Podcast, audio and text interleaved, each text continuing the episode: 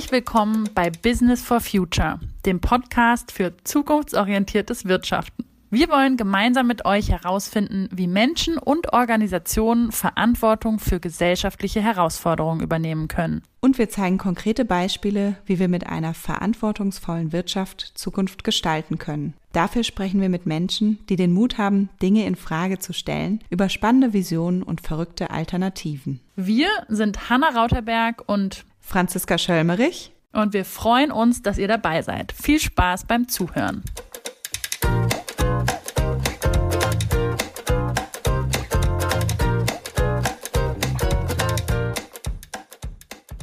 In dieser Folge geht es darum, wie Autonomie, Bedürfnisorientierung und Augenhöhe auch im Gesundheitssystem gelebt werden können und warum eine an diesen Prinzipien organisierte Arbeit für Mitarbeitende und Patientinnen gleichermaßen gewinnbringend ist. Wir sprechen dafür mit Professor Schmitz-Windenthal, der die erste selbstorganisierte chirurgische Station in Deutschland leitet und das Projekt Meine Station initiiert hat. Außerdem zu Gast ist Patrick Merck, Herausgeber des Buchs New Work in Healthcare, der uns einen Überblick gibt, wie weit New Work bereits im deutschen Gesundheitssystem verbreitet ist und uns erzählt, warum es sich lohnt, auch kleine Schritte in Richtung New Work zu gehen. Viel Spaß beim Reinhören. Herzlich willkommen, lieber Patrick, lieber Hubertus. Ich freue mich total auf die heutige Podcast-Folge mit euch. Und wir starten immer mit der gleichen Frage. Ihr dürft gleich überlegen, wer starten möchte von euch beiden. Und zwar die Frage lautet, wer bist du und wie bist du zum, zu dem geworden, der du heute bist? Ich glaube, ich kann die gar nicht so einfach beantworten, wer ich bin. Äh, ich kann vielleicht sagen, zu dem, wie ich geworden bin, äh, hat vielleicht damit zu tun, dass ich Zeit meines Lebens immer neugierig gewesen bin. Ich habe immer viel gelesen, habe dann auch studiert und auch verschiedene Studiengänge gemacht und habe dann äh, ziemlich lange in einem Kontext gearbeitet, wo man sich nur mit Innovation und Veränderung beschäftigt hat. Und dann war man immer wieder darauf aus, immer wieder was Neues zu erlernen und sich mit Unternehmen zu beschäftigen, die Innovation umsetzen. Und das ist das, was ich geworden bin sozusagen, dass das für mich immer ein Thema ist. Deshalb beschäftige ich mich auch mit New Work, mit neuer Arbeitskultur, also was mit was Neuem. Und wenn es dann neu ist, dann wird es irgendwann auch mal wieder alt oder Tradition und dann beschäftige ich mich wieder mit neuen Dingen. Und das ist jetzt gerade so bei mir. Äh, ich habe mich intensiv mit New Work beschäftigt und seit einem halben Jahr beschäftige ich mich intensiv mit JetGPT und KI. Das ist natürlich heute nicht das Thema, aber das beschreibt es vielleicht so, dass ich immer wieder schaue, was verändert sich, was ist neu. Und das ist wahnsinnig spannend und das macht wahnsinnig viel Spaß. Geht aber manchmal dem einen oder anderen auch auf den Keks, weil ich dann manchmal ein bisschen zu schnell bin und ja, dann wieder aufs nächste Pferd beispielsweise gehe. Und du hast ein Buch geschrieben. Äh, genau, ein Buch herausgegeben mit äh, 36 anderen Autoren, New Work in Healthcare. Und äh, da bin ich aber eher der Herausgeber und die eigentlichen Akteure sind die Autoren und Autoren, weil ich bin kein Experte jetzt direkt fürs Gesundheitswesen, sondern mehr ein Experte für New Work. Und genau, das ist vor einem Jahr erschienen und fasst so zusammen, wie denn der aktuelle Stand von New Work im Gesundheitswesen in Deutschland ist. Ja, herzlich willkommen nochmal. Schön, dass du da bist, Patrick. Vielen Dank für die Einladung. Ich freue mich. Dann bin ich dran. Also ich bin ähm, Roberto Schulz-Rindenthal. Ja, wie bin ich zu dem geworden, was ich heute bin? Ich habe nicht so einen ganz geraden Weg gemacht, muss man sagen. Ich ähm, bin mit in der sechsten Klasse vom Gymnasium geflogen, ähm, sollte dann irgendwie auf die Sonderschule, weil ich zu dumm wäre bin auf so ein kleines Internat gekommen, weil meine Eltern sich mit Sonderschulen nicht so richtig an, anfreunden konnten. Dann kein Abitur gemacht, sondern erstmal Zivildienst, weil ich wirklich so raus wollte, Dinge bewegen wollte, verändern wollte. Habe dann die Medizin kennengelernt, habe im Rettungsdienst gearbeitet, habe schnell gemerkt, dass ich eigentlich super gerne Medizin studieren will, weil mich das wirklich wahnsinnig ähm, begeistert hat und auch ähm, mich einen starken emotionale ähm, Bindung zu diesem Beruf entwickelt habe. Hatte natürlich kein Abitur, war ein bisschen problematisch, habe dann eine Weltreise gemacht, war relativ lange unterwegs, habe in Neuseeland dann gelebt, mit behinderten Kindern gearbeitet. Das hat mich tief geprägt, wenn so für diese Menschen da zu sein und diese Kinder bei ihrer Entwicklung unterstützen zu können, dass ich dann schon auch gemerkt habe, okay, ich muss jetzt diesen Weg gehen. Bin dann zurück nach Berlin, habe Abitur nachgemacht, habe dann Medizin studiert, bin Chirurg geworden, wusste nach dem Medizinstudium nicht so ganz genau, was ich machen will, welche Fachrichtung ich ergreifen will. Und habe den Professor Büchler kennengelernt. Also mir ist es da so ein bisschen wie den kleinen Gänsen da von Konrad Lorenz gegangen. Also dem ersten, den man sieht, dem läuft man dann als Vater oder Mutter hinterher.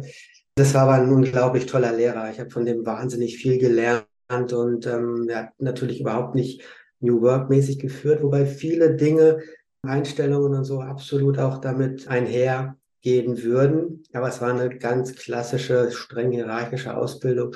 Nichtsdestotrotz war die wirklich sensationell gut.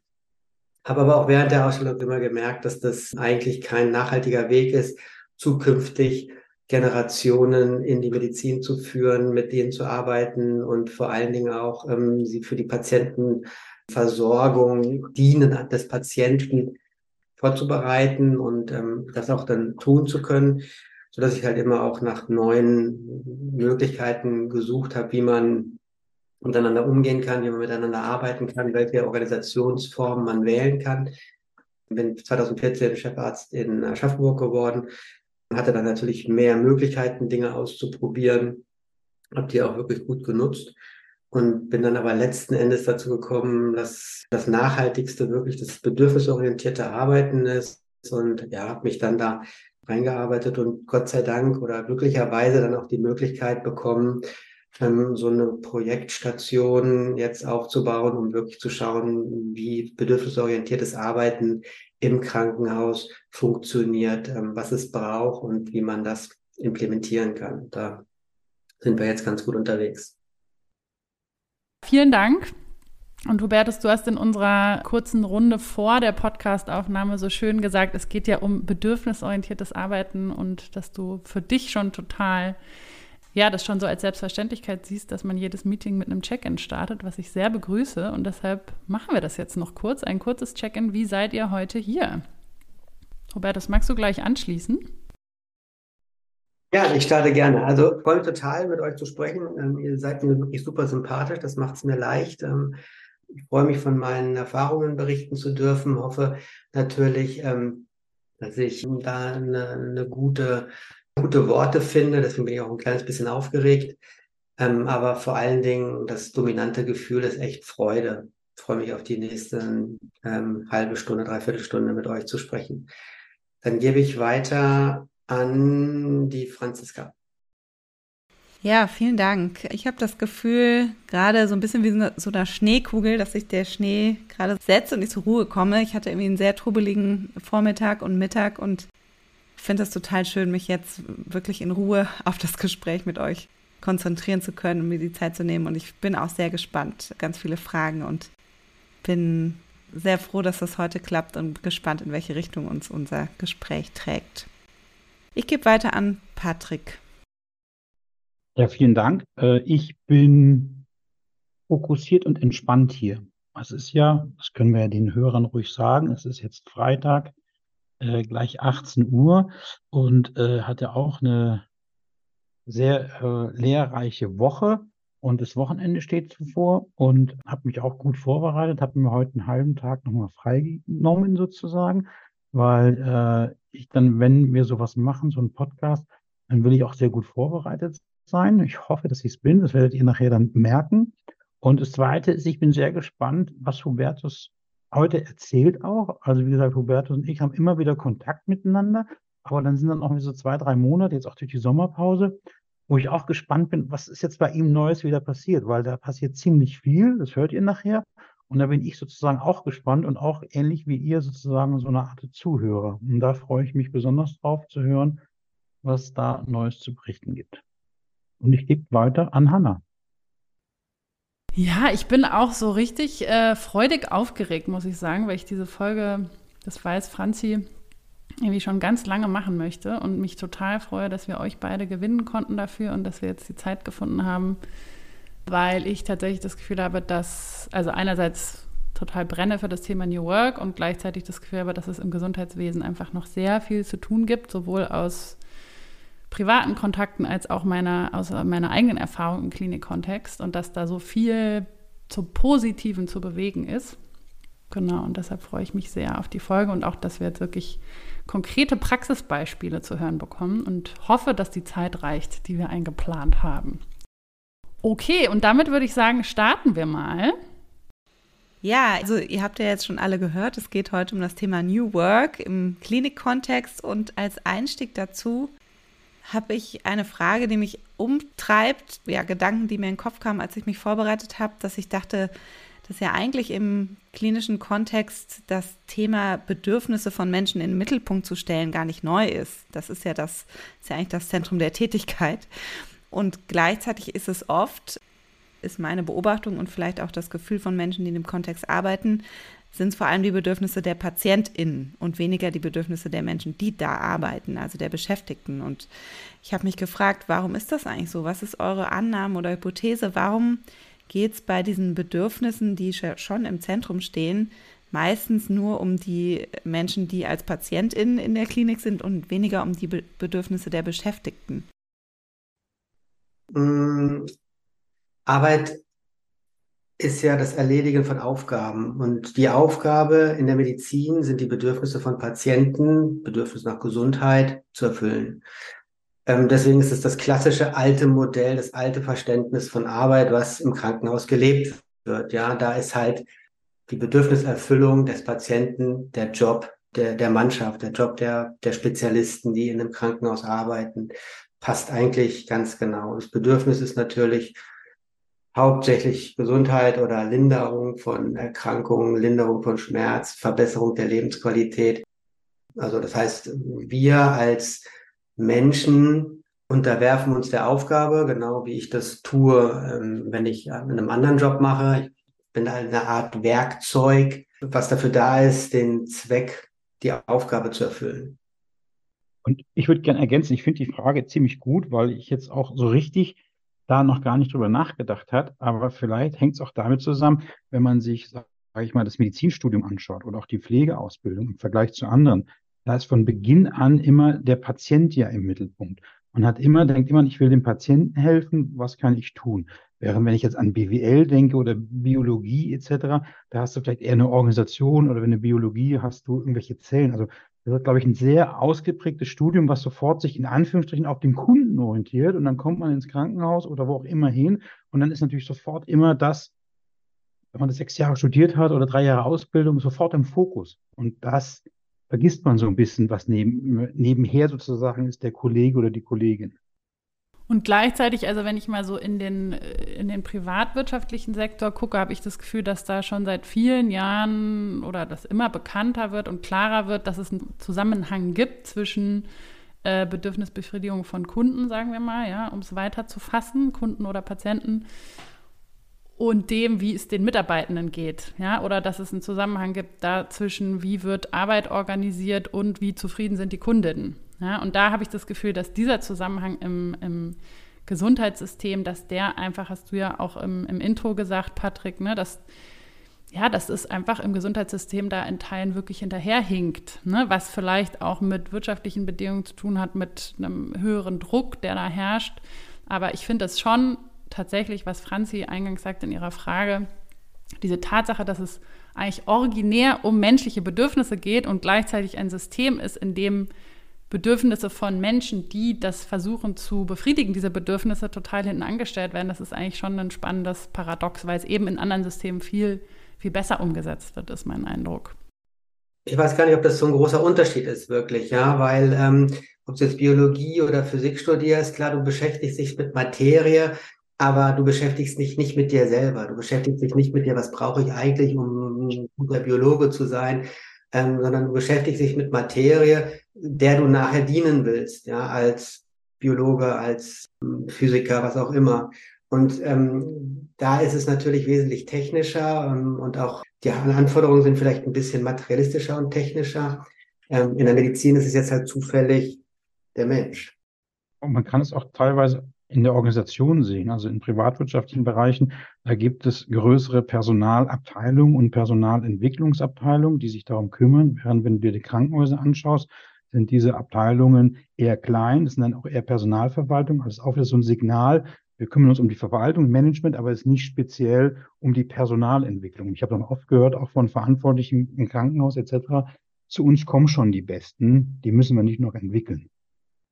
Da kann ich 100% mitgehen, wirklich, und ähm, will da vielleicht noch ergänzen, dass das vom Prinzip her ähnlich ist, dass es vielleicht in der Medizin ähm, nochmal ein bisschen hinterherhängt in der Entwicklung, genau wie du auch schon gesagt hast, Patrick, dass das aber auch eine, eine besondere Dramatik hat in der Medizin, weil, also so, ich meine, Bergmann hat ja ähm, gesagt, die alte Form der Arbeit, wie sie ja im Krankenhaus klassischerweise auch vorherrscht, dient der Mitarbeiter, ist, äh, ist eigentlich das Werkzeug ähm, als Mittel zur Verwirklichung dieses Zweckes.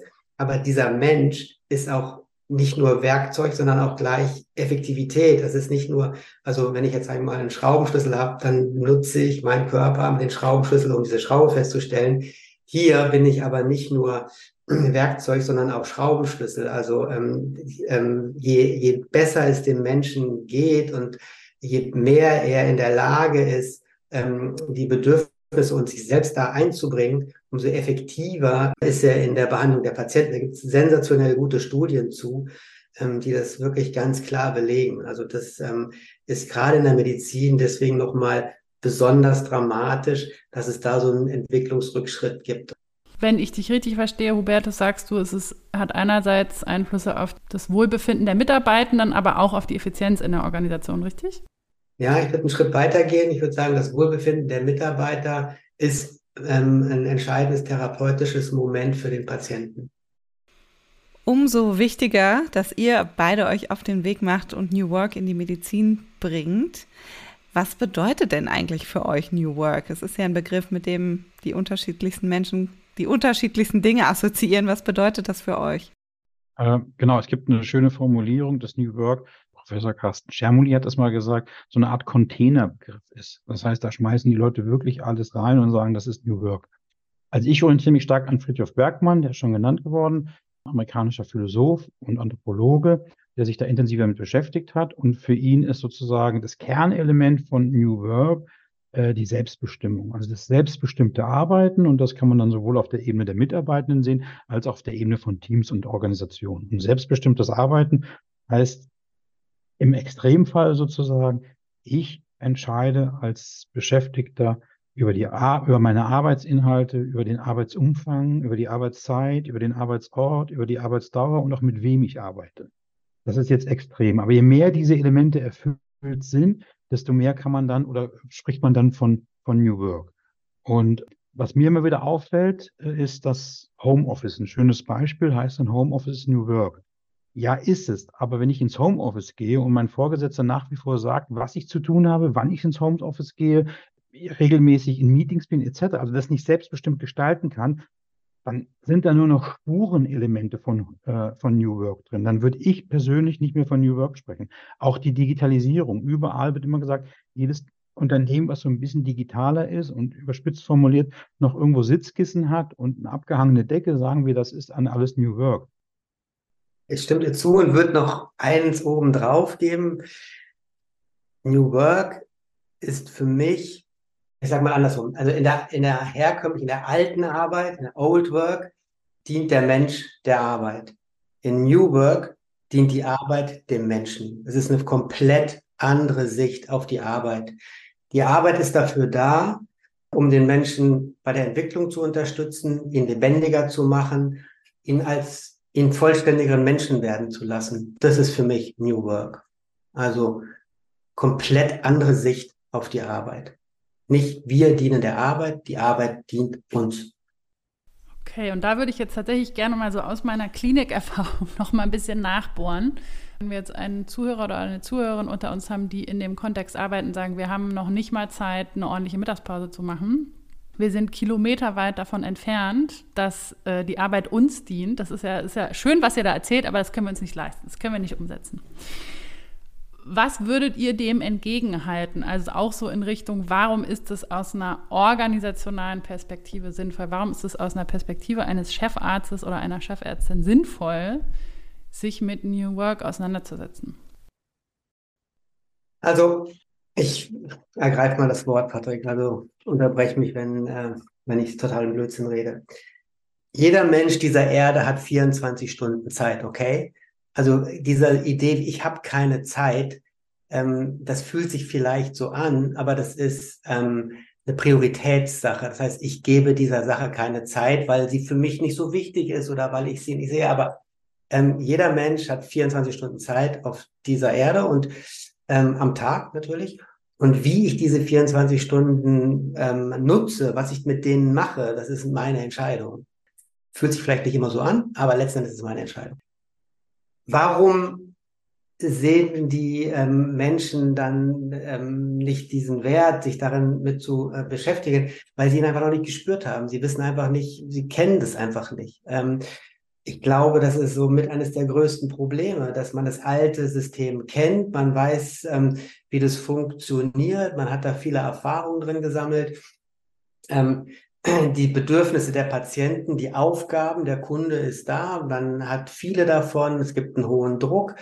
Und ähm, so ist man eigentlich so ein bisschen, man sieht den Wald vor lauter Bäumen nicht. Und ich glaube, das ist mal der erste Schritt, den man sich ehrlich eingestehen muss. Ja, wir haben alle gleich viel Zeit.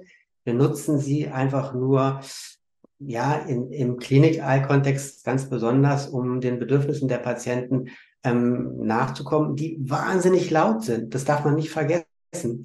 Ähm, die sind wahnsinnig laut und die sind ähm, bedrohlich auch häufig. Ja, also da es gibt ja bis zu ähm, ähm, Schäden, die einen rein theoretisch ähm, auch ins Gefängnis bringen können, wenn man da nicht rechtzeitig handelt, macht und tut. Also da ist auch ein hoher Druck. Das ist 100 Prozent verständlich und mir geht's ja ganz genauso. Aber gerade in der Medizin, wo der Wert der Bedürfnisbefriedigung des Patienten, ähm, der zahlt, der oder der kann unmittelbar auf die Weiterentwicklung des Mitarbeiters einzahlen. Das ist eigentlich eine Win-Win-Situation, die aber überhaupt gar nicht mehr so wahrgenommen wird. Überhaupt wird der Wert der medizinischen Leistungserbringung wird überhaupt nicht mehr wahrgenommen. Oder, oder ich pauschalisiere das jetzt ein bisschen, also nehmt mir das nicht übel. Ähm, er wird häufig nicht wahrgenommen, in den allermeisten Fällen. Genauso sehe ich es auch. Es ist keine Frage der Zeit, es ist eine Frage der Prioritäten aber noch kein mich, mich mit Zeitmanagement anfangen, sondern einfach sagen, was ist mir speziell wichtig. Und ich denke, ein weiteres Problem ist auch, das war ja auch sozusagen die Frage, die gestellt hat, was ist denn New Work? Viele wissen gar nicht, was New Work ist. Und deshalb habe ich auch dieses Buch herausgegeben, weil ich auf einer Veranstaltung war und gemerkt habe, da wird über New Work gesprochen, aber die meisten wissen gar nicht, was damit gemeint ist. Und ich glaube, viele sehen so einen Elefanten. Wenn ich hinkomme und sage, wir wollen jetzt New Work machen. Dann sieht vielleicht die Chirurgin, der Chirurg, auch immer, oder der, der Arzt, die Pflegekraft, boah, da ist ein Elefant. Und dafür haben die keine Zeit. Das vollkommen hätte ich auch nicht. Und dann gibt's ja diesen schönen Spruch, wie isst man denn einen Elefanten? Scheibchenweise, Stückchenweise. Also man muss dann sozusagen klar machen, macht den doch, schneidet den, klar, das ist ein Elefant, weil Hubertus hat es ja auch gesagt, und es ist schon eine Revolution in so einem Krankenhaus. Da verändert sich schon ganz schön viel aber ihr müsst nicht den ganzen Elefanten auf einmal essen. Ich glaube, das ist das Zweite, dass man, ich habe keine Zeit und dann sehe ich noch den Elefanten. Ja, ich finde das total spannend, dieses Thema, wie, wie kriegt man die Leute in das Erleben? Ich hab, bin auch davon überzeugt, dass das ein Knackpunkt ist. Wenn die das einmal gespürt haben, wie kann es auch anders sein, dann gibt es eigentlich kein Zurück mehr. Aber wie kriegt ihr das hin in diesem System, was ja schon ziemlich starke, äh, festgefahrene Rahmenbedingungen hat, ein festes Bild davon, was über Jahrzehnte gefestigt wurde, wie Arbeit aussehen sollte? Wie kriegt man es dahin, den Leuten so ein bisschen den Geschmack auf was Neues zu machen? Ich kann ja ganz konkret mal ähm, erzählen, wie wir das gemacht haben. Das ähm, bieten wir auch nach wie vor an. Ähm, wir haben so einen New Work Schnuppertag gemacht. Das ist ein kleiner Workshop, der dauert ich glaube, ähm, acht Stunden, also einen Tag, kann man auch einem Samstag machen, ähm, weil Kliniken haben ja immer nie Zeit. Ähm, der macht total, total Spaß. Die, ähm, wir haben dazu eingeladen, wer Lust hat, kann sich einfach das mal ausprobieren, wie fühlt sich das an. Da haben wir so verschiedene Formate gemacht, getan, haben einfach so Erfahrungen ermöglicht. Wir haben den vier oder fünf Mal jetzt für unser Projekt spezifisch durchgeführt ungefähr 80 Menschen sind, haben das erlebt und ähm, die waren alle, kein einziger ähm, war danach äh, nicht begeistert, wirklich kein einziger und die sind super kritisch rein, äh, Scheiß brauchen wir nicht. Und alle haben gesehen, ähm, wie lebendig das ist, wie einem das gut tut. Und ähm, das ganz Erstaunliche ist, wir haben das auch häufig an einem Samstag gemacht. Ähm, dass sie gesagt haben, hey, ähm, ich gehe mit viel mehr Energie und Kraft und wacher raus, als ich hier reingegangen bin. Also das ist erstaunlich, obwohl ich diesen meinen Wochenendtag ähm, dafür geopfert habe, ähm, habe ich echt Energie dafür dazu bekommen. Und das war für mich so auch die Bestätigung, ja, wir sind auf dem richtigen Weg, weil Arbeit soll energiegebend sein. Also man soll eigentlich meiner Meinung nach müde zur Arbeit gehen und echt fit rauskommen. Ja, also hört jetzt vielleicht ein bisschen visionär an, aber aus diesen Workshops hat das echt sensationell gut geklappt. Erzähl doch mal, was habt ihr denn konkret da gemacht? Also was für Erfahrungen gab es denn da? Ja, wir haben so ein kleines Portfolio aus Methoden gewählt, haben ähm, natürlich Check-in, Check-out, das äh, hat er in den Workshop umrahmt. Wir haben so ein bisschen spannungsbasiertes Arbeiten, wir haben Erfahrungen ermöglicht, wie sich spannungsbasiertes Arbeiten anfühlt, was das braucht, ja, was man mit Spannungen eigentlich machen kann, wie wertvoll die eigentlich sind, wie negativ sie sich anfühlen, aber wie wahnsinnig positiv sie eigentlich sind, wie viel Energie sie haben. Wir haben ein sehr schönes kleines GFK-Modul, wo man schön erleben kann, was eigentlich Bedürfnisse sind, wer für Bedürfnisse verantwortlich ist, wo es Konflikte entstehen, wie können Spannungen entstehen. Wir haben dann eine schöne Transformation, auch eine kleine Einheit, wie man das in einem Klinikalltag sehen könnte, einbauen könnte. Ja, und damit war es eigentlich ähm, zu Ende. Und man kann dann von diesem Workshop, wenn man ein, ein Team hat, gucken, okay, äh, wo sind Punkte, die uns motivieren würden, zu verändern. Also, weil das ist genau das, was der Patrick sagt. Man würde nicht diesen ganzen Elefanten auf einmal essen, sondern man würde dann einfach schauen, okay, das ist so ein Bereich, da könnten wir uns total gut vorstellen, eine Weiterentwicklung anzustreben. Hier werden ja sicher Leute auch zuhören, die im klinischen Kontext unterwegs sind, aber noch nicht so viel Expertise in diesem Bereich haben. Deswegen vielleicht noch mal eine kurze Begriffsklärung. Ich kann mir vorstellen, nicht jede Person weiß, was spannungsbasiertes Arbeiten ist und auch nicht jeder, jeder weiß, was GFK ist. Kannst du dazu noch kurz ein, zwei Sätze sagen? Spannungen entstehen bei unerfüllten Bedürfnissen. Ähm, ja, also wir kennen das aus der materiellen Welt, kennen wir das total gut. Das ist ein super einfaches Beispiel. Wenn das Auto das Bedürfnis nach Öl hat, dann leuchtet die Öllampe. Das würde kein Mensch dieser Erde ignorieren, ja. Oder wenn der Benzinzeiger Richtung Null geht, dann hat das Auto Bedürfnis nach Benzin. Das würde niemand ignorieren. Also das heißt, da entsteht eine Spannung, die das Auto über so eine Lampe zeigt. Menschen haben das natürlich nicht, die haben keine Öllampe, ähm, aber die haben auch Bedürfnisse, die nicht erfüllt sind und die äußern sich häufig in Ärger oder auch ab und zu auch ähm, in Freude oder in, in Frust oder in Angst oder in Sorge oder in, also Gefühle sind es, das sind alles, die das zeigen. Und ähm, so der erste Schritt ist so ein bisschen diese Gefühle wahrzunehmen und zu schauen, okay, was ist deine Spannung? Was brauchst du eigentlich so? Was wäre so der nächste Schritt? Das ist dieses iterative Vorgehen, also kleinschrittig vorgehen. Das heißt nicht, äh, ich brauche einen neuen Dienstplan, dass morgen alle Mitarbeiter da sind, sondern was kann ich tun, um mit so einer Situation umzugehen? Was wäre, was wäre so der erste Schritt? Das ist so dieses iterative Vorgehen und dann merkt man, das macht echt auch Spaß ja, so kleinteilig Schritte zu überlegen, ja, das, da kann ich dafür sorgen, dass diese Entwicklung in diese Richtung geht. Spannung ist der Treibstoff der Veränderung. Ja? Also sie, man braucht Spannungen, das ist total wichtig, weil das ist die Energie, die wir brauchen, um den Klinikkontext so zu verändern, dass er bedürfnisorientierter wird, weil wir verändern das dann nach unseren Bedürfnissen. Und dafür brauchen sie auch die Mitarbeiter. Das können, kann nicht die Pflegedienstleitung die Geschäftsführung machen. Also wenn ihr das jetzt hört äh, als Geschäftsführung oder Pflegedienstleitung, keine Angst, auch für euch gibt es noch Jobs. Aber das können die machen, weil die andere Bedürfnisse haben. Ja, die haben andere Bedürfnisse. Das sind, das ist so wie, wenn man sagt, okay, das Bedürfnis von einem Schiff soll das Bedürfnis von einem Auto lösen.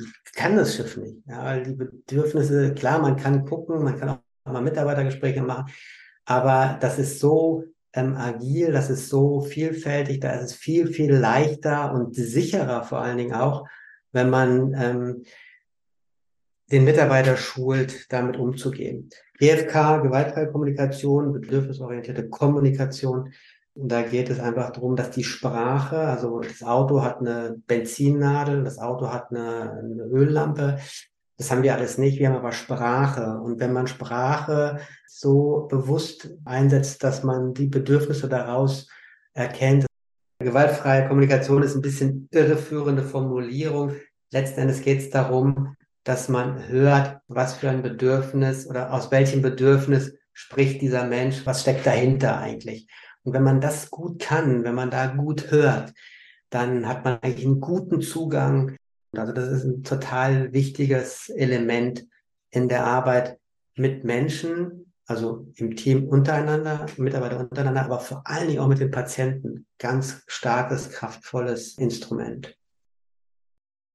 Wie sieht das konkret aus, Robertus? Also wie können wir uns das vorstellen in eurem Arbeitsalltag in der Klinik? Wie bringt ihr das ein? Wie, wie würde ich das erleben, wenn ich jetzt bei euch arbeiten würde? Was ist da anders als in anderen Kliniken? Also das ist total viel verändert. Wir haben erstmal einen Purpose entwickelt. Der lautet also sinngemäß, dass wir ähm, natürlich wissenschaftlich auf dem höchsten Niveau uns um die Patienten bedürfnisorientiert so kümmern wollen, dass unsere Bedürfnisse als Mitarbeiter auch entsprechend berücksichtigt werden. Also dass es nachhaltig ist, ja, dass wir da nicht mehr Energie aus dem Team rausziehen, als das, äh, als das Team ähm, sich regenerieren kann. Und dass diese Energie, die da ist, aber auch wirklich für eine wissenschaftlich auf dem höchsten Niveau Patientenversorgung nutzen wollen. Und nach dem Purpose haben wir dann auch den ganzen Behandlungspfad umgestellt. Also die Patienten sollen zum Beispiel auch sehr selbstständig sein, weil wir denken, dass dadurch sie einfach viel respektvoller durch den Klinikalltag laufen können. Also man, wenn man auf die Toilette gehen kann, braucht man keine Bettpfanne. Das ist einfach total erniedrigend. Das heißt, sie kriegen vor ihrer Operation, ähm, wir sind ja eine onkologische, chirurgische Klinik, wir machen viel große Tumorchirurgie, Pankreas, Magen, Esophagus, Kolorektal, und das sind große Eingriffe. Die Patienten werden vorher geschult, wie sie zum Beispiel nach so einer Operation aus dem Bett aufstehen, dass sie alleine auf die Toilette gehen können oder wo sie Hilfe kriegen können, wie sie so aufstehen, dass sie keine Schmerzen haben. Die essen nicht mehr im Zimmer, sondern das haben wir auch selbst organisiert, ein Bistro, wo sie ähm, ihr Mittagessen bekommen. Wir haben keine Visite mehr, weil wir das Gefühl hatten, ähm, diese Visite, wo dann da die ganzen Weißkittel vor dem Bett stehen und dann sagen, oh, Patient, wie geht's dir heute? Wir wollen auf Augenhöhe mit den Patienten kommunizieren. Deswegen haben wir einen Untersuchungsraum eingeführt, wo die Patienten sich Termine machen und sie gehen dann zur Visite in das Untersuchungszimmer. Da können sie auch dann ähm, ihre Angehörigen mitbringen. Da kann sagen, morgen habe ich um 10 Uhr Visite. Kommt doch bitte dazu. Da ist man mit den Patienten alleine, man sitzt am Tisch und kann dann wirklich mit den Patienten sprechen. Wir haben eine, eine Meeting-Routine, hört sich jetzt erstmal aufwendig an, es ist aber ähm, eigentlich so in diese täglichen Übergaben integriert, wo die Bedürfnisse abgefragt werden. Ja? Also in dieser Meeting-Routine, das ist ein Synchronisationsmeeting, Sync-Meeting, das ist eigentlich jeden Tag nach der Übergabe von der Früh- auf die Spätschicht. Und da ähm, werden die Spannungsspeicher abge abgearbeitet. Also wir haben einen Spannungsspeicher, das ist ein ja, elektronischer Spannungsspeicher. Wenn jemand sagt, hey, das gefällt mir nicht und da habe ich ein Problem oder das war besonders gut, dann schreibt er es auf den Spannungsspeicher und dann gibt es fünf Schritte, wie man diese Spannungen bearbeiten kann. Ähm, Info teilen, Info anfordern, To-Do anfordern oder ein Projekt anfordern oder dann ähm, Veränderungen an der Organisation. Und dafür haben wir ähm, Governance-Meetings. Ähm, das findet einmal im Monat statt. Wir haben verschiedene Kreise, also wir sind holokratisch organisiert, haben verschiedene Kreise, und da kann man dann Veränderungen an der, an den Arbeitsabläufen, also an der Organisation selber beschließen. Dieses Sync-Meeting mit dem Spannungsspeicher lernen findet jeden Tag statt, so dass Veränderung einfach auch schnell ähm, angepackt werden kann. Wir haben Meetings für den Beziehungsraum auch, also ähm, Teamspace-Meetings finden auch einmal im Monat statt. Wir haben aber auch bei Konflikten, die natürlich bei uns genauso auftreten, auch ein Clear the Air Meeting, das kann man je nachdem ähm, variieren, so was man halt braucht. Es ist eine Wahnsinnsveränderung. Also ich selber merke die Veränderung auch gar nicht mehr so. Ähm, ich merke es immer nur, wenn ich mal auf anderen Stationen bin, da ich denke, wo sind ja eigentlich die Patienten? Bei uns laufen überall Patienten rum, ja.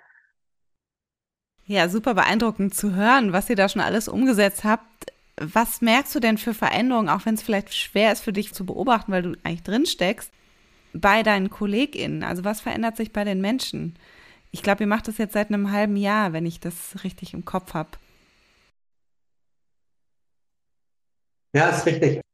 Also bei den Teammitgliedern, die Menschen, die im Team sind, also die auch mit diese Station gestalten, also die haben natürlich auch ihre Probleme, wo sie schauen, wie, was sind die nächsten Schritte, die wir kleinschrittig machen können, um zu verändern. Wir haben natürlich viele medikolegale Herausforderungen. Wir arbeiten in Rollen. Ja, es gibt zum Beispiel den ähm, Grundpflegemeister. Das sind Menschen, die kümmern sich darum, Grundpflege von den Patienten organisiert. Dann haben wir, also ich zum Beispiel Gutabnehmer. Da gibt es natürlich Dinge, wo wir nachschulen müssen. Da gibt es auch eine Rolle, die schaut, ist die Kompetenz mit der Belastung passt die. Wir haben so einen Flow-Unterstützer, schaut, dass die Leute im Flow sind. Also Flow ist ja, wenn ähm, die Anforderungen und die Kompetenz in einer gewissen, in einem gewissen Verhältnis zueinander stehen, was halt wichtig ist, um sich zu entwickeln. Von außen gibt es, ist es ganz unterschiedlich. Also außerhalb des Klinikums und so, da wird es wirklich sehr gefeiert. Wir kriegen wahnsinnig viele Rückmeldungen. Die Patienten ähm, sind enorm zufrieden. Wir haben eine systematische Erfassung der Patientenzufriedenheit, wo wir auch die Spannung der Patienten einsammeln. Ja? Also wir fragen ganz Prinzip, hey, wo sind Dinge, die euch nicht so gut gefallen haben? Was können wir verbessern? Und auch das wird dann iterativ verändert. Also war zum Beispiel, wir haben immer mal wieder die Rückmeldung gehabt, na, wir müssen vor der Visite zu lange warten, das ist zu anstrengend für uns. Und dann haben wir die Visitenzeiten entsprechend ähm, ausgegeben, dass das jetzt besser funktioniert. Also solche Dinge werden sofort angepackt und umgesetzt. Und dann gibt es im Krankenhaus selber, das ist zum Teil schwierig, muss ich ganz klar sagen, weil ähm, wir natürlich jetzt eine Insel Lösung geschaffen haben, wo es auch Angst gibt, ja, Angst von ähm, gerade Führungskräfte, die denken, ah, das könnt ihr alles besser oder auch ähm, so das Gefühl gibt, naja, ist denn unsere ganze Arbeit, die wir vorher gemacht haben, haben wir denn alles schlecht gemacht, jetzt kommen die daher und machen jetzt alles besser. Das sind schon auch Stimmen, die es gibt. Die haben das Bedürfnis, sicherlich auch gesehen zu werden nach Wertschätzung und, und, und. Und da zahlt das Projekt nicht drauf ein. Ja, das, das ist ist so. Ich glaube, das ist eine wichtige Aufgabe auch, ad adäquat zu adressieren und gut zu kommunizieren. Ja, und das, ähm, da arbeiten wir wirklich dran. Die Pflegedienstleitung selber von uns, die steht sehr hinter dem Projekt und äh, wir sehen auch, ich meine, wir haben nach wie vor ähm, Bewerbungen von wirklich hochqualifizierten Pflegekräften, die auf dieses Projekt wechseln wollen, vor allen Dingen auch von aus, ähm, von auswärts, aber auch aus dem Krankenhaus selber. Und wir wollen aber nicht eine Konkurrenz sein zu anderen Stationen, sondern wir wollen eigentlich nur üben, gucken, funktioniert es, was brauchst, um es zu funktionieren, um dann auch anderen Teams die Chance zu geben, okay, guck mal, welche Bereiche wären eigentlich gut, um solche Schritte zu gehen. Ja, ich finde es wirklich wahnsinnig spannend. Es gäbe jetzt sehr viele Punkte, an denen ich andocken könnte und nachfragen. Ich versuche jetzt mal, mich trotzdem so ein bisschen zu fokussieren. Also eine Sache, die ich verstanden habe, ist, dass du sagst, trotz der Arbeit, die ihr jetzt quasi in die Bedürfnisse der Mitarbeitenden ja auch steckt, hat sich eigentlich die Patientenversorgung verbessert. Ja, also dass ihr eigentlich da noch ein besseres Feedback bekommt, was ich super wichtig finde, weil man könnte ja auch denken, rein rechnerisch, weniger Zeit für die Patienten ist gleich schlechtere Verpflegung. Ne? Also könnte ich mir vorstellen, dass das vielen im Kopf rumgeistert. Und es scheint ja das Gegenteil der Fall zu sein, dass ihr eigentlich mehr Energie habt für eine bessere Patientenversorgung und dass ihr da eigentlich besser hingucken könnt, was ja zumindest so war mein Eindruck häufig gar nicht mehr möglich ist, weil die Leute einfach so über den Boden schleifen, jetzt mal platt formuliert. Richtig. Und also das ist auch wirklich für mich total erstaunlich. Vor allen Dingen dieses GFK, das hat einen unglaublichen Effekt die Patienten sagen, man, man begegnet sich hier auf Augenhöhe, man wird wahrgenommen, man wird gehört. Und ähm, was mich ähm, wirklich überzeugt, ist, wenn wir PJler haben, also das sind ja ähm, ähm, Medizinstudenten im letzten Ausbildungsjahr, die kommen dann und rotieren durch, die ähm, gehen dann sagen, hey, das ist krass, wie ihr mit den Leuten redet, ja, das, das habe ich noch nie erlebt. Das fällt denen auch wirklich auf. Ja gibt auch Probleme, gar keine Frage, aber ähm, so diese Themen, Themen, die sind echt sehr ähm, präsent. Und zugleich eine Frage, die ich dann dazu noch habe, ist, wie geht ihr mit Verantwortung um? Das ist ja ein ganz wichtiges Thema im äh, Bereich New Work. Und gleichzeitig hätte ich so den Eindruck, ist es ja im Krankenhaus, hast du auch schon gesagt, das kann im, im Worst Case quasi mit persönlicher Haftung einhergehen. Also es sind ja schon nochmal herausforderndere Bedingungen als in anderen Organisationen. Wie organisiert ihr das rechtlich? Das ist super, super einfach im New Work Setting, wenn man rollenbasiert arbeitet, weil jede Rolle hat einen Purpose. Der Purpose zahlt auf den Purpose des Kreises ein und der Purpose des Kreises zahlt auf den Gesamtpurpose ein. Deswegen, das ist auch nicht hierarchiefrei. Ja, häufig wird gesagt, ja, New Work ist hierarchiefrei. Das ist völliger Blödsinn. Wir haben super strenge Hierarchien. Das sind aber Rollenhierarchien und keine Personenhierarchien. Und diese Rollenhierarchien haben die Mitarbeiter selber so gewählt. Also, also das heißt, jede Rolle hat einen Sinn und einen Zweck, einen Purpose, so nennen wir das.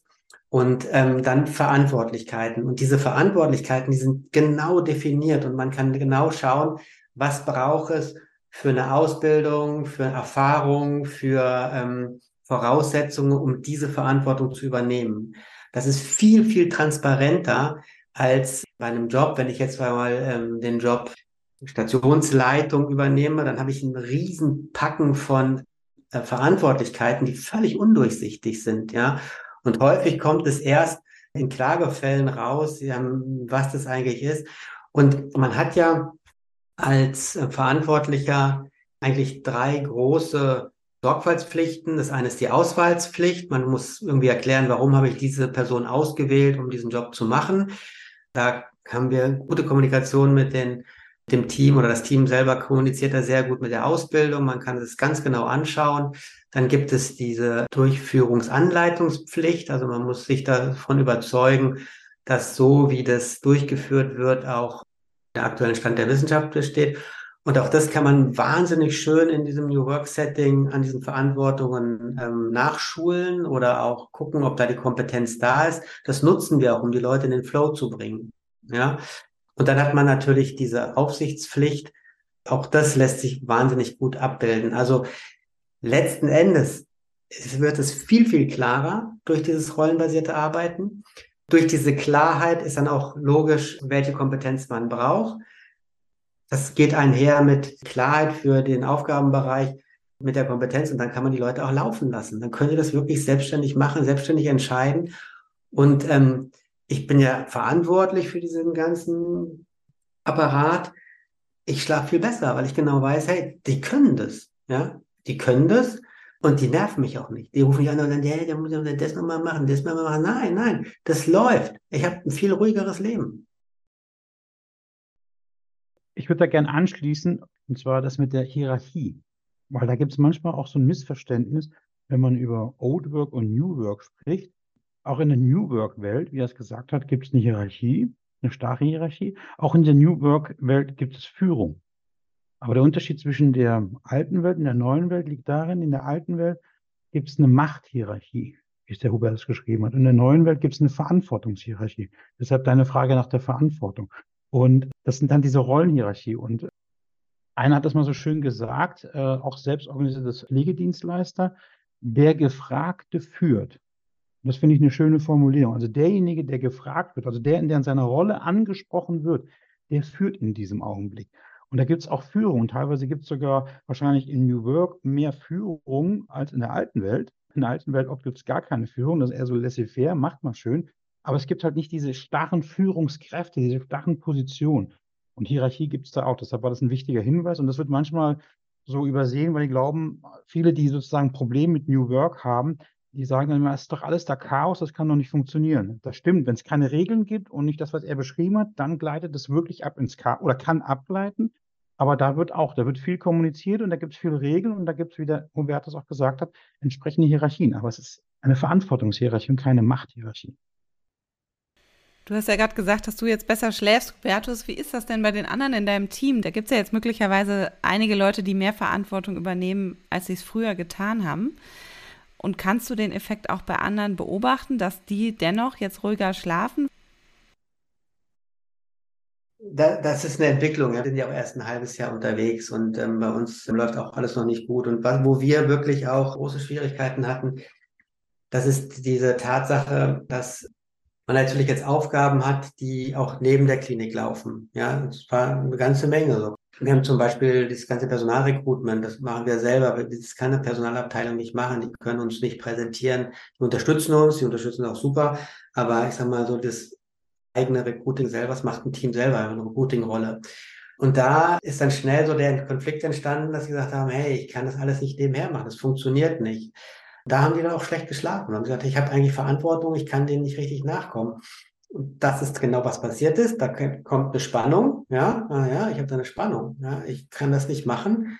Also, was brauchst du? Ich brauche Zeit dafür. Ja, genau. Und jetzt werden die nicht mehr 100% geplant. Also äh, die Schichten werden nicht mehr 100% geplant, sondern jeder hat nach seinen Rollen bestimmte Kontingente, die er Bürotage hat, wo er sich mit Dingen beschäftigen kann, ähm, die außerhalb der Patientenversorgung sind. Das ist total wichtig. Ja, das ist, das ist echt wichtig. Solche Dinge muss man berücksichtigen.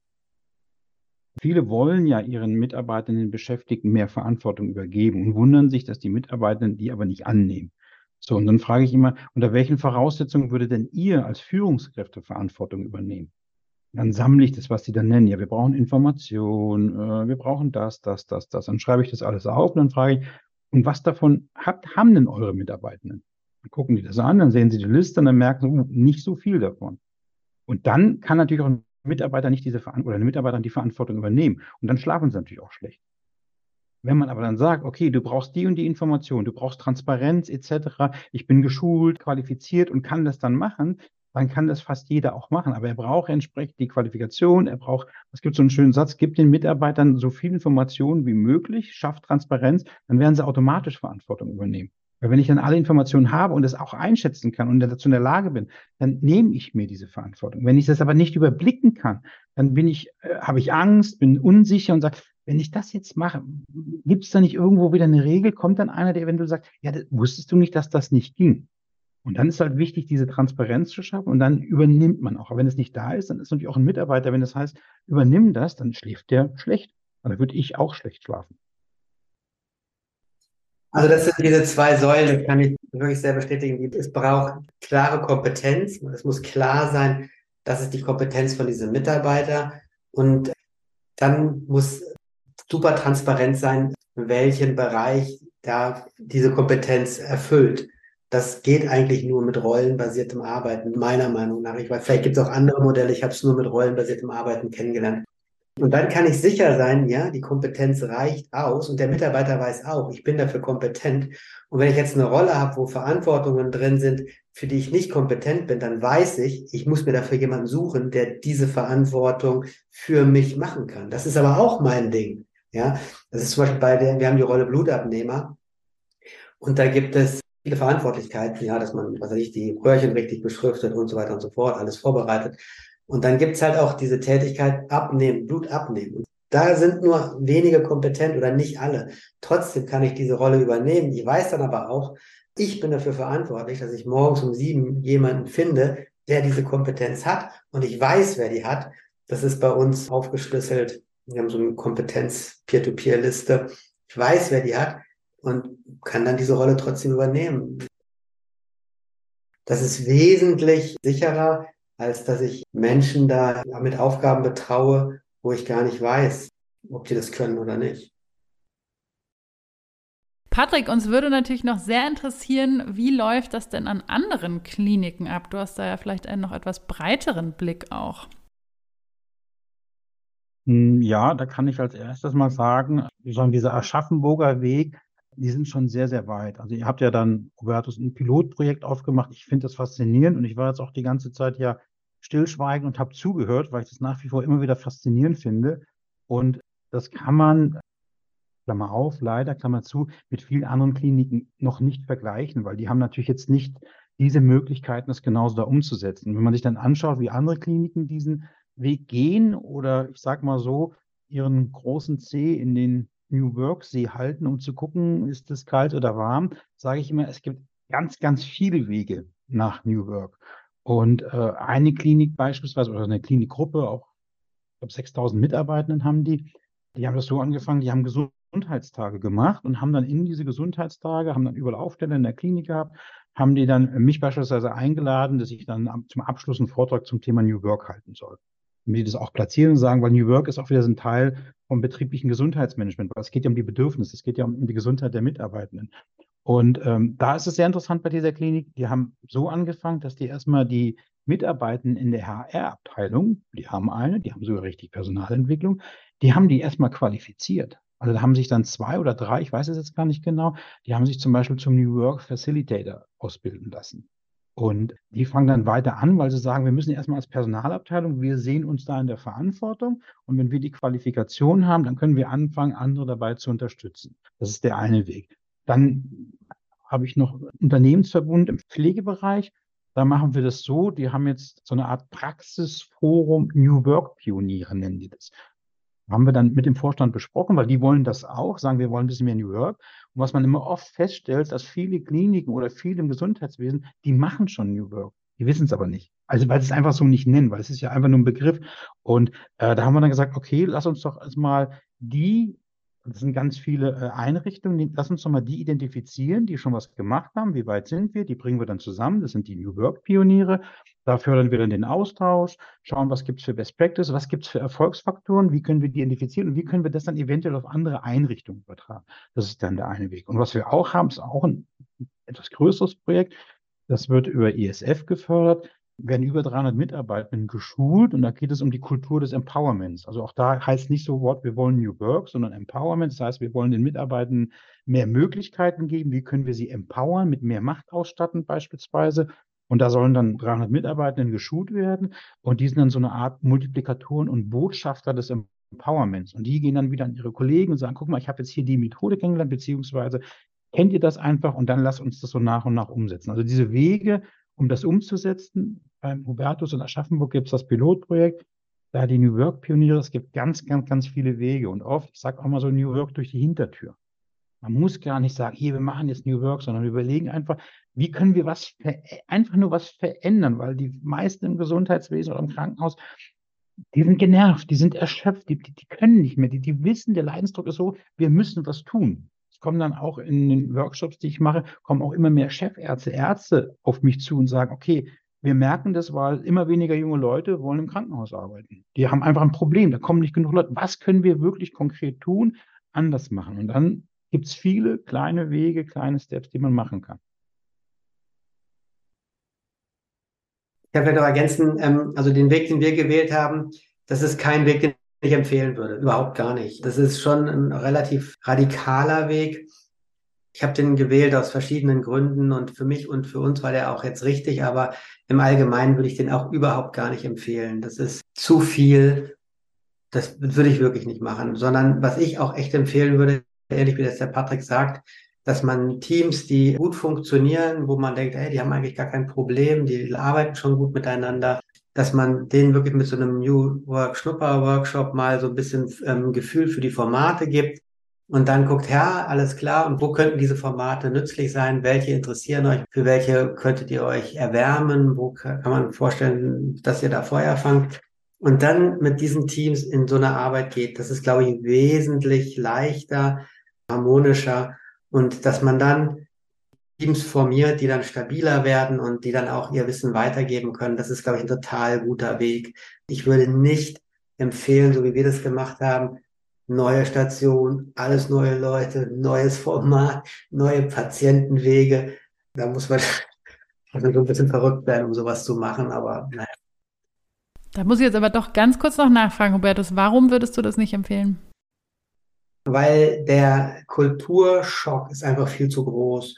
Und das sind ja auch eine große interprofessionelle Herausforderung. Die Ärzte zum Beispiel, die tun sich viel schwerer mit dem Arbeiten in Rollen als die Pflegekräfte. Funktioniert an vielen Stellen gut, aber auch an vielen Stellen funktioniert es nicht so gut. Weil ich meine, schaut mal, wir sind über Jahrzehnte, über Jahrhunderte in diesen Strukturen groß geworden diese Strukturen sind sehr gut gewesen. Die haben uns weit vorangebracht, aber sie funktionieren nicht mehr. Und da brauchst ähm, jetzt eine Transformation.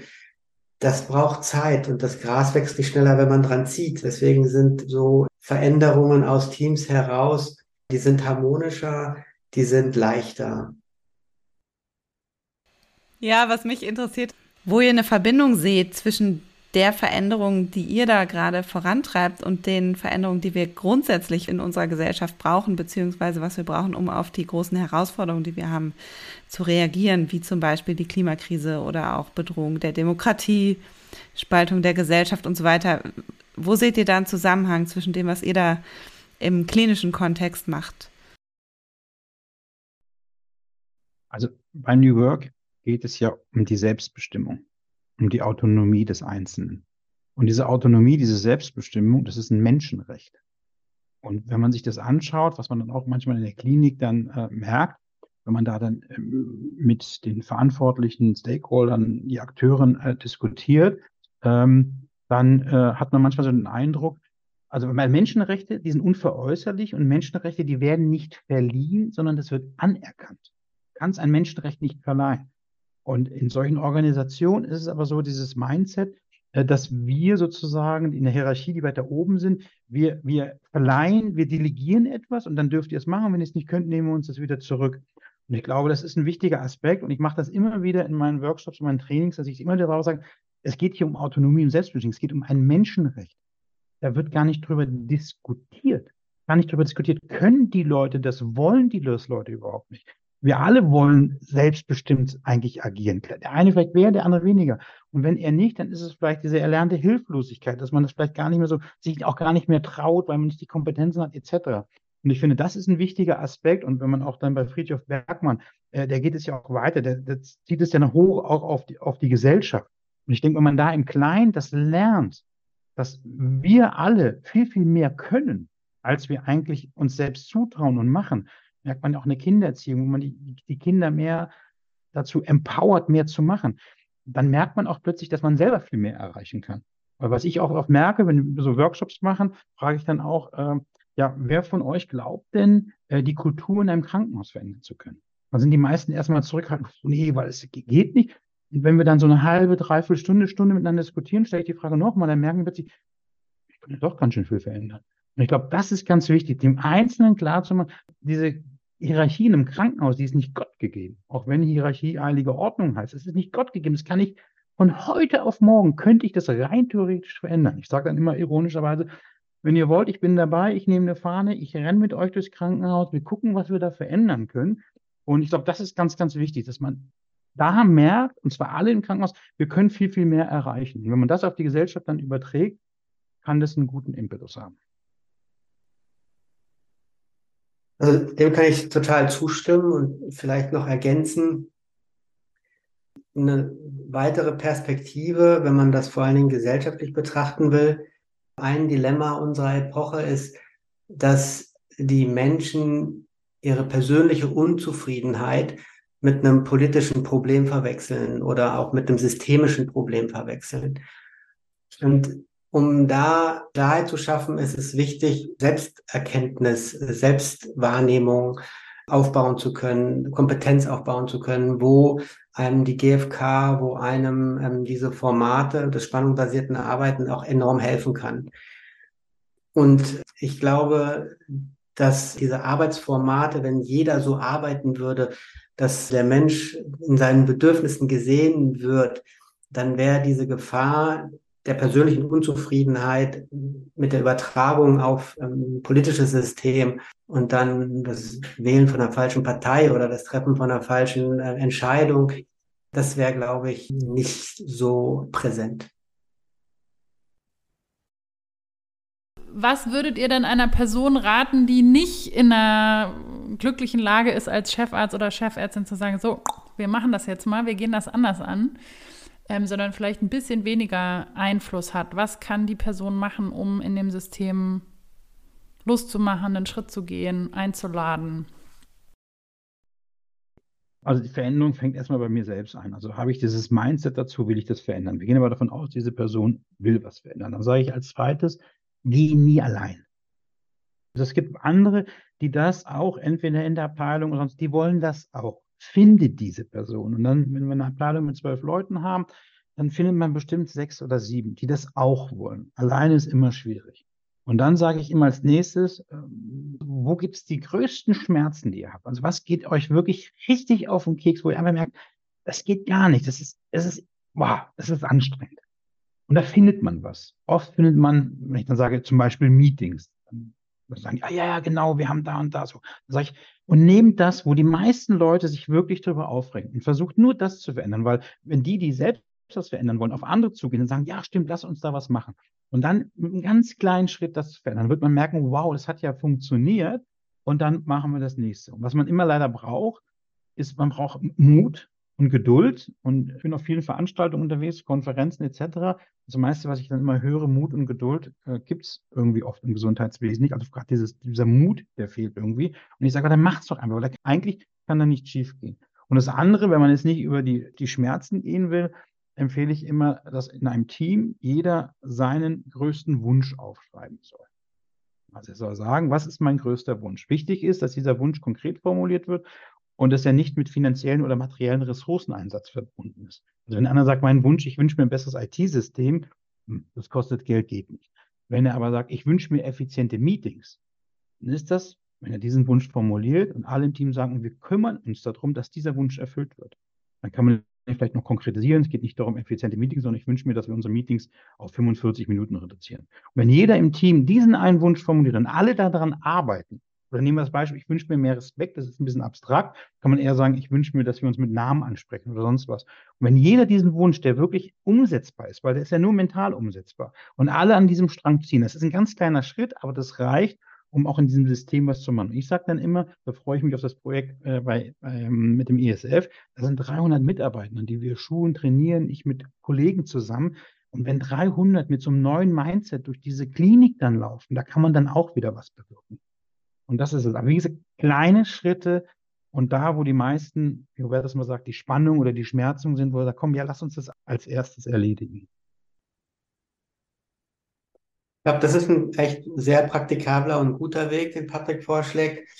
Ein, anderer Weg, der, glaube ich, auch ähm, lohnenswert ist zu probieren, ist, ähm, dass man irgendwie über die Begeisterung geht.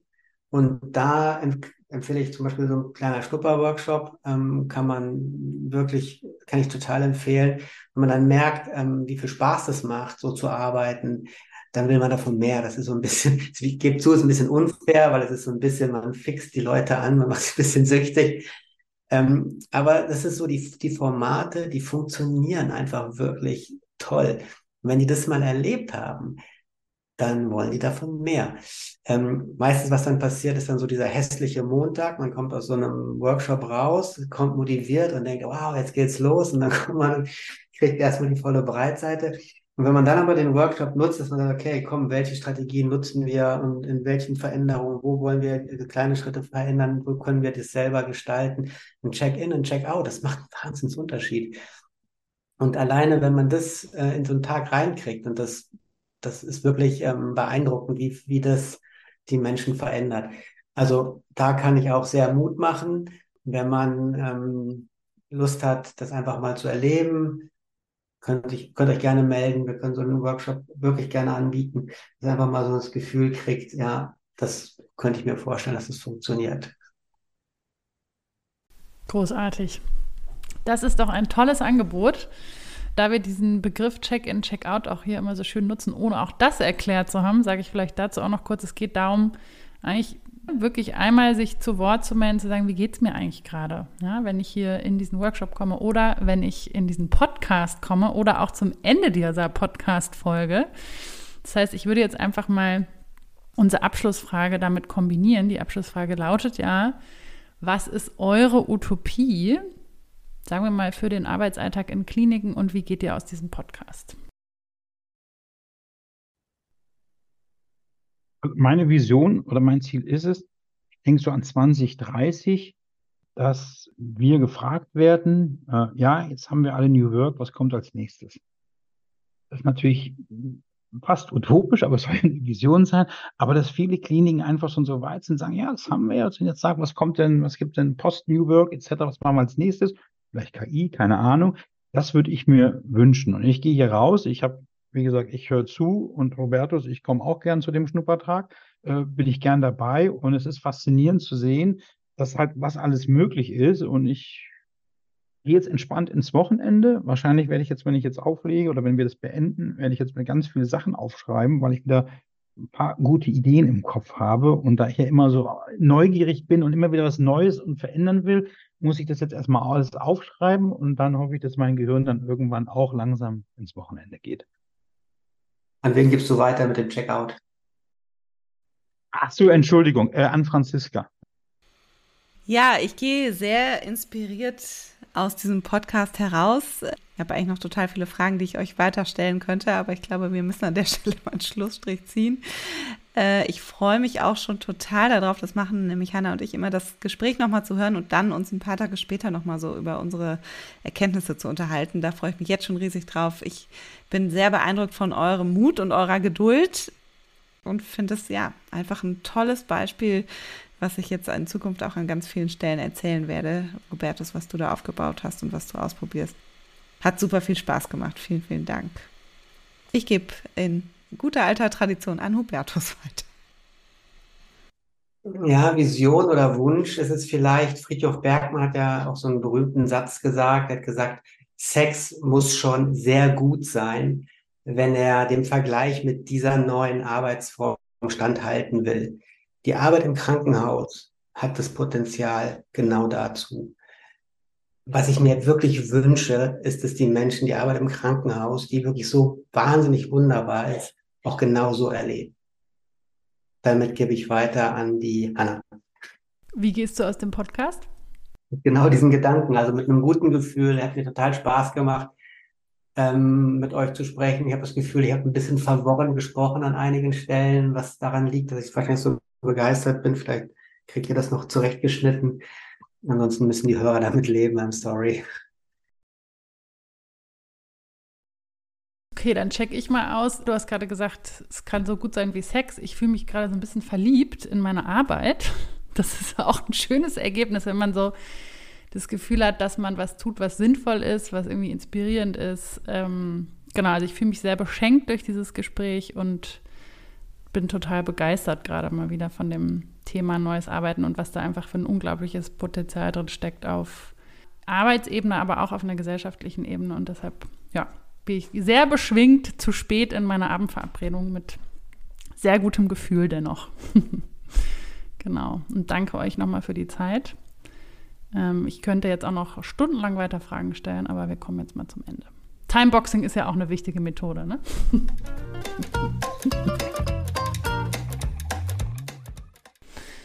Liebe Franzi, was hast du denn aus dem Gespräch mit Hubertus und Patrick mitgenommen? Ja, ich fand es erstens total witzig, dass Hubertus in unseren Podcast die Tradition des Check-ins eingeführt hat. Irgendwie lustig, dass wir selber noch nie auf die Idee gekommen sind. Und ähm, ja, ich fand es richtig cool, das zu integrieren, Check-in und Check-out zu machen. Ähm, und ich habe bei ihm und auch bei Patrick, aber vor allem bei Hubertus total stark so diese Orientierung an Friedhof Bergmann gespürt und da wollte ich jetzt im Nachgang noch mal was zu sagen, weil ich gar nicht weiß, ob das unseren HörerInnen ein Begriff ist. Wir haben ja über dieses Thema New Work auch noch gar nicht explizit so viel gesprochen. In der ersten Folge mit Sven Franke und in den Folgen danach war das, glaube ich, nicht mehr ganz so präsent. Auf jeden Fall ist Friedhof Bergmann ja der Mensch, der dieses Wort New Work zum ersten Mal eigentlich genutzt hat. Das ist ja so ein, er ist ja ein Philosoph und hat das schon in den 80er Jahren des letzten Jahrhunderts eingeführt und hat so eine Utopie beschrieben, die auch Hubertus immer wieder erwähnt hat. Also die Idee, dass nicht Menschen der Arbeit dienen, sondern die Arbeit den Menschen dient und Menschen mit mehr Energie am Abend nach Hause gehen, als sie morgens vielleicht gekommen sind. Das ist so, sind so diese utopischen Ideen von Friedhof Bergmann und ich fand das total schön, dass an ganz verschiedenen Stellen in dem Gespräch immer wieder zu erkennen. Ich glaube, das ist, ja, ist ein ganz wichtiger Gedanke, der auch heute noch total aktuell ist, auch wenn er nicht neu ist. Und sehr schön zu sehen, wie Hubertus das auf seiner Station versucht, auch tatsächlich umzusetzen und zu leben. Wie war es denn bei dir, Hannah? Ja, ähm, ja, total cool, dass du es gerade nochmal so schön erläutert hast mit Fritjof Bergmann. Ähm, genau, und er hat ja eben auch, für ihn war das ja durchaus auch eine sehr politische Dimension, ne, was wir ja auch zum Ende der Folge oder des Gesprächs mit Hubertus und Patrick nochmal beleuchtet haben. Und ich finde, das hat eben, gerade wie du sagst, Hubertus auch so total schön auf den Punkt gebracht. Ne? Arbeit dient dazu, den Menschen lebendiger zu machen und zu einem vollständigeren Menschen zu machen, hat er gesagt, was natürlich ein, schon ein hehres Ziel ist, finde ich. Und er hat ja auch den Gedanken aufgebracht, vielleicht kann das sogar einen Beitrag dazu leisten, dass Menschen insgesamt zufriedener sind, ne? dass, wir in einer, dass wir eher in einer Balance leben können, auch in unserer Gesellschaft. Und das finde ich irgendwie einen total guten, wichtigen Gedanken. Vielleicht da noch ergänzend insgesamt zufriedener und gleichzeitig auch erleben im Arbeitskontext, was sie erreichen können und dass sie Verantwortung übernehmen können und Dinge verändern können und das dann ja auch wieder auf gesellschaftliche Themen übertragen. Ich glaube, da entsteht echt eine große, kann eine große Energie oder eine große Kraft daraus entstehen. Und insofern finde ich, das ist auch eine sehr wichtige Brücke zwischen unseren Themen der zukunftsorientierten Arbeit und gleichzeitig auch den gesellschaftlichen Herausforderungen, die wir sehen. Und vielleicht sich aber auch vor Augen führen, dass jede Transformation, sei sie auf einer organisationalen, gesellschaftlichen oder auch individuellen Ebene, vielleicht erstmal mit ähm, Herausforderungen einhergeht. Ne? Und wenn wir dann zu früh sagen, ah ja, siehste, hat nicht geklappt, ähm, dass es ja dann selten eigentlich zu einem Wandel kommen kann. Ne? Weil ich glaube, wenn man das so ein bisschen mit einplant, dass es einfach natürlich herausfordernd ist. Wir haben ja Jahrzehnte, gerade auch in diesem System, im Gesundheitssystem, über Jahrhunderte glaube ich, wurden da Berufsgruppen ja auch ge geformt. Ne? Also diese Deformation professionell ist da, glaube ich, schon besonders stark. Auch natürlich dauert es dann auch, denke ich mal, eine Weile, bis sich das ändern kann und bis dann auch Positives einfach so in, im, im Flow entstehen kann. Und gleichzeitig fand ich es auch total toll zu hören, dass dieses Thema Selbstermächtigung bei auf einer mitarbeitenden Ebene eben auch mit den PatientInnen total viel macht. Ne? Also das, was wir ja auch in unserer Arbeit als BeraterInnen ähm, so diese Verbindung zwischen Employee Experience, also oder ähm, Mitarbeitenden erleben und Kunden erleben, dass es da einen klaren Zusammenhang gibt, das finde ich, hat man hier auch nochmal total gehört. Ne? Und wie sie das da schaffen, ähnlich auch wie bei Birds.org, so diese Vision zu formulieren auf höchstem wissenschaftlichen Standards, aber auch die Patienten in eine Selbstermächtigung zu bringen. Ne? Also mit dem Beispiel selber auf Toilette gehen können, gemeinsam essen können, Zeiten für Visiten selbst mit planen können, Angehörige mitbringen zu können, also um so eine Augenhöhe herzustellen, das hat mich total beeindruckt und klingt wirklich wegweisend, finde ich. Genau, und ich glaube, das bleibt ja weiterhin eine Herausforderung. Also ich fand es auch total spannend zu hören über die Herausforderungen, die mit dieser Transformation in der Klinik einhergehen, über die Herausforderungen, je nachdem, zu welcher Gruppe man gehört, bei Ärztinnen oder Pflegekräften, ähm, die in der Station sind oder außerhalb der Station, also dass da tatsächlich auch Konflikte entstehen, dass es da Frustration gibt, Neid gibt und so weiter, dass es schon einfach Themen sind, die man auf dem Schirm haben muss, wenn man sich auf diesen Weg begibt. Ne? Also einerseits, dass man wirklich immer wieder auf diese Balance schauen muss und gleichzeitig auf negative Effekte, die so eine Transformation auch mit sich bringen kann.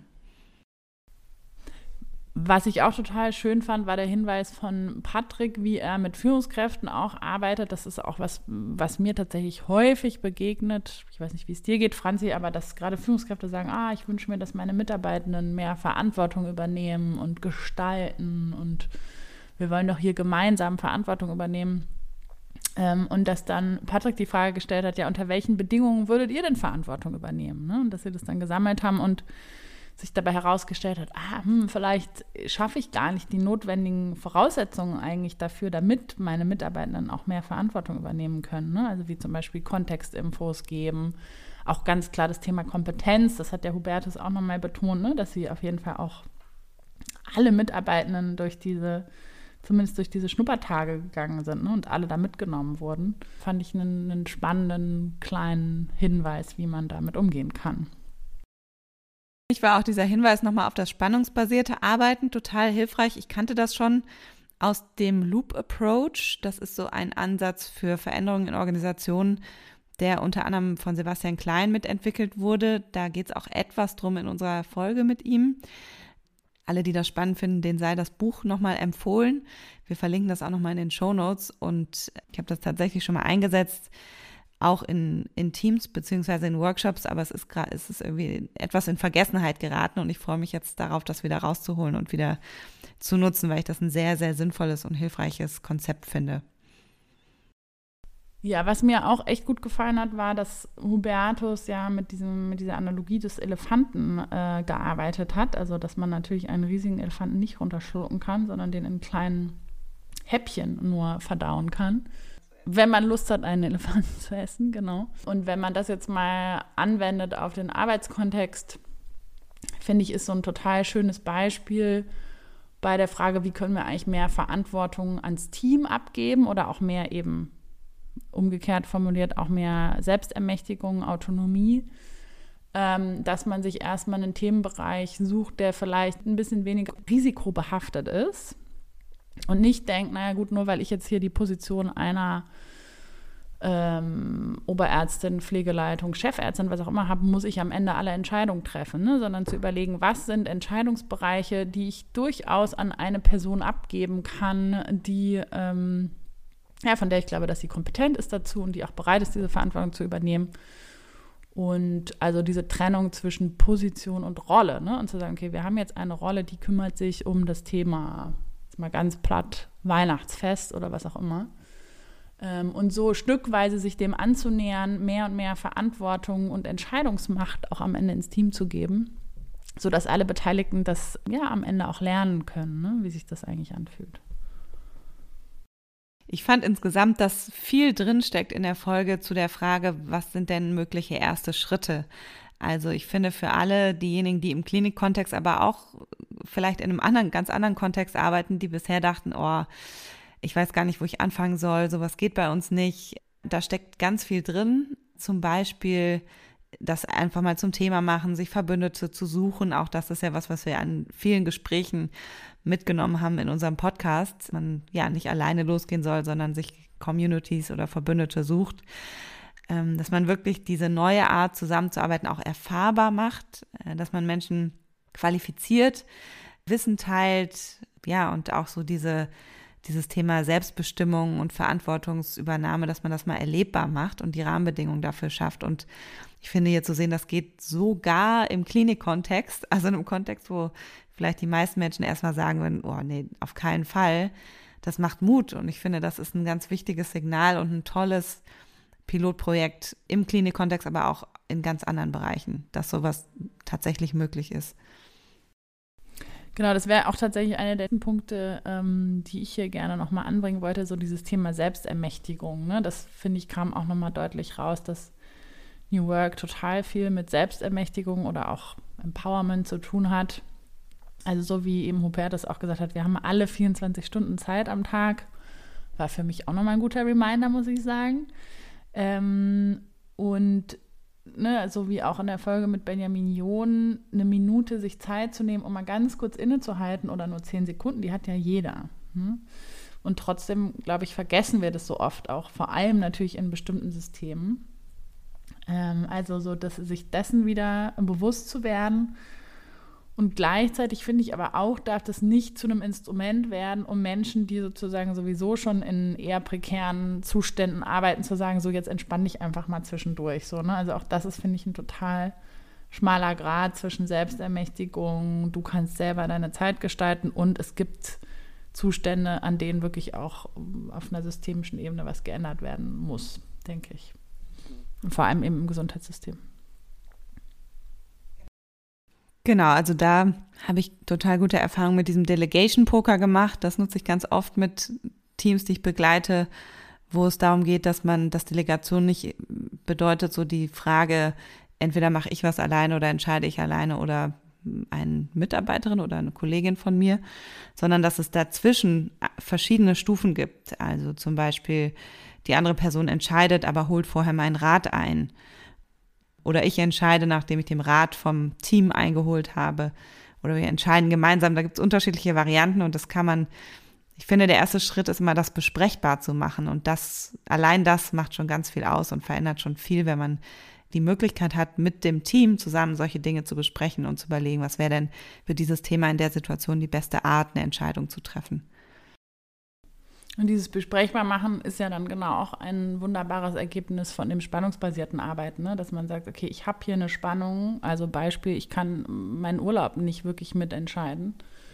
Ne? Was, woran liegt das, ja? Wieso können wir nicht im, im Team gemeinsam eine gute Lösung finden. Ja, also es können so ganz einfache Sachen sein, die aber zu einem Autonomieerleben des Einzelnen beitragen und deshalb super wichtig sind.